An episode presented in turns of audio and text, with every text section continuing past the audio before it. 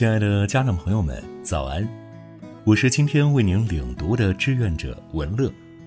每天清晨与您相约飞扬教育一起读书会，愿您拥有美好的一天。今天为您领读的书籍是《最好的方法给孩子》。爱是感性的，教育是理性的。我们要做的就是传授孩子好方法，或者引导孩子建立适合自己的方法，而不是替他们去做，让孩子成为你想法的执行者。今天为您分享的内容是美好的早餐时光。一日之计在于晨，我和女儿相处的时间，除了周末，就是平时的早晨最多。因为工作性质，我们下班非常晚，经常回家了，她早已经进入了梦乡，所以我们就约定早上见。我在家的时候，通常会早起十分钟，夏天开了空调，冬天重启了个电暖气，就是希望女儿睁眼之后有个舒服的温度。然后开始叫醒工作。女儿有个好习惯，不赖床。只要叫她，就会立刻爬起来。一般第一句话都会说：“妈妈，早上好。”然后我给他全身按摩一下，让他开心的起床，自己穿衣服、刷牙、洗脸。这个过程，我们通常会聊下昨天在学校的趣事儿，再理一遍作业都做完了吗？书包都整理好了吗？有时我会抽查，因为我女儿有点。大大咧咧，经常落东西。后来我要求他前一天晚上睡觉前，姥姥要有检查制度，他才重视了。最近还整理的不错。早餐时光是我最重视的，因为平时实在没有时间和孩子交流更多。早餐只要我在家，一般都是他吃，我讲，赶不上百家讲坛。我这是一家讲坛，就我自己讲，反正我知道的什么都讲，很杂。比如莱特兄弟为什么要发明飞机？居里夫人到底有多少发明？澳大利亚被谁发现的？每天一个知识点，但一定不是枯燥的，而是有趣的，孩子喜欢的。有的时候，世界上哪里发生了重大新闻，我也会读给他听。喜欢看新闻的人，往往都要更有思想一点。我希望我的女儿将来是个有独立思考能力的人，所以早早就教会她怎样了解新闻。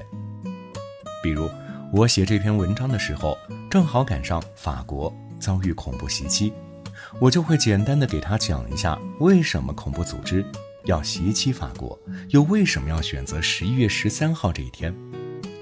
如果赶上周六周日，我又恰好不用上班，我们的早餐有时候会吃一两个小时，各种聊天，各种提问。在婉儿很小的时候，我就把她当做朋友一样交流，她和我完全平等对话，随时可以提问。早上的时间很宝贵，从她六点半起床到离开家门，一般有四十分钟。如果早上讲的东西他特别喜欢，有的时候还没讲完这件事，到了晚上，他一进家，第一件事就是给我打电话，问我早上的故事后来怎样了，特别逗。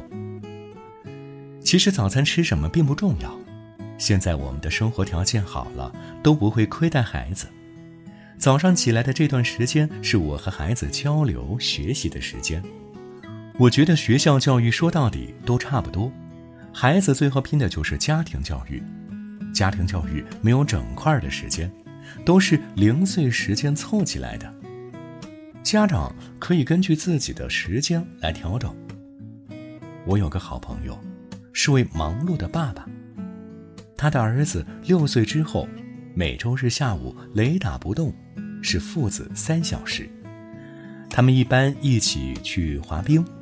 然后路上各种交流。有一次，和他儿子聊天八岁男孩竟然给我讲白宫是谁盖的，欧洲建筑的特点什么的，我好诧异，谁教给他的？他骄傲地说：“都是爸爸。”爸爸喜欢各种建筑，所以送给孩子好多建筑模型。后来儿子也上瘾了。那一刻，我由衷的敬佩我这位朋友。虽然他很成功、很忙，虽然每周只有三个小时和儿子在一起，但是我相信这三个小时是非常有效果的。很多爸爸看上去经常在陪孩子，可是拿着手机打着游戏，孩子问个问题老大不耐烦，这样的陪伴是无效陪伴，不如不陪。我们的早餐时间也是这样，虽然短暂，但是内容丰富。有的时候我真是爬不起来呀！大家想想，晚上两点进家，早上那个点正是困得最狠的时候。但是我每天都是把闹钟提早五分钟，然后自己和困乏做斗争五分钟，最后时刻必须起来。谁让我是妈妈呢？谁让我平时没时间呢？因为我去工作了，我得到的比一般人多，所以我就得。比别人付出的多。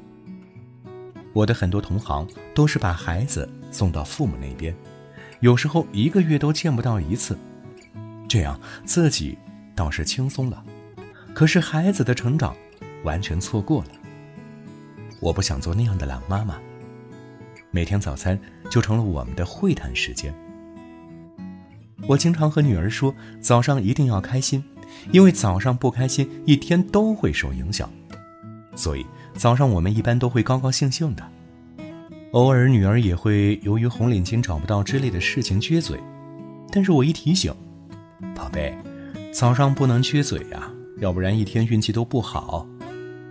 女儿一听就笑了。其实每个妈妈情况不一样，未必要选择时间这么紧张的早晨和孩子交流，但是我最不喜欢那种早上就开始唠叨的妈妈。什么起晚了呀？什么吃饭慢了呀？一早这么多抱怨，多影响孩子一天的心情呢。有的时候送孩子上学，看到一些妈妈都到学校门口了，还在抱怨呢。我就在想，这妈妈唠叨完这一天，自己舒服吗？肯定也不痛快。所以为啥不能克制一下，给孩子一个美好的开始呢？我期待每个家庭。都有一顿美好的早餐。阅读就像一趟内在的旅途，带给你更多看待生命的视角。愿你在更宽广处开启自己的人生。亲爱的家长朋友们，我们明天再见。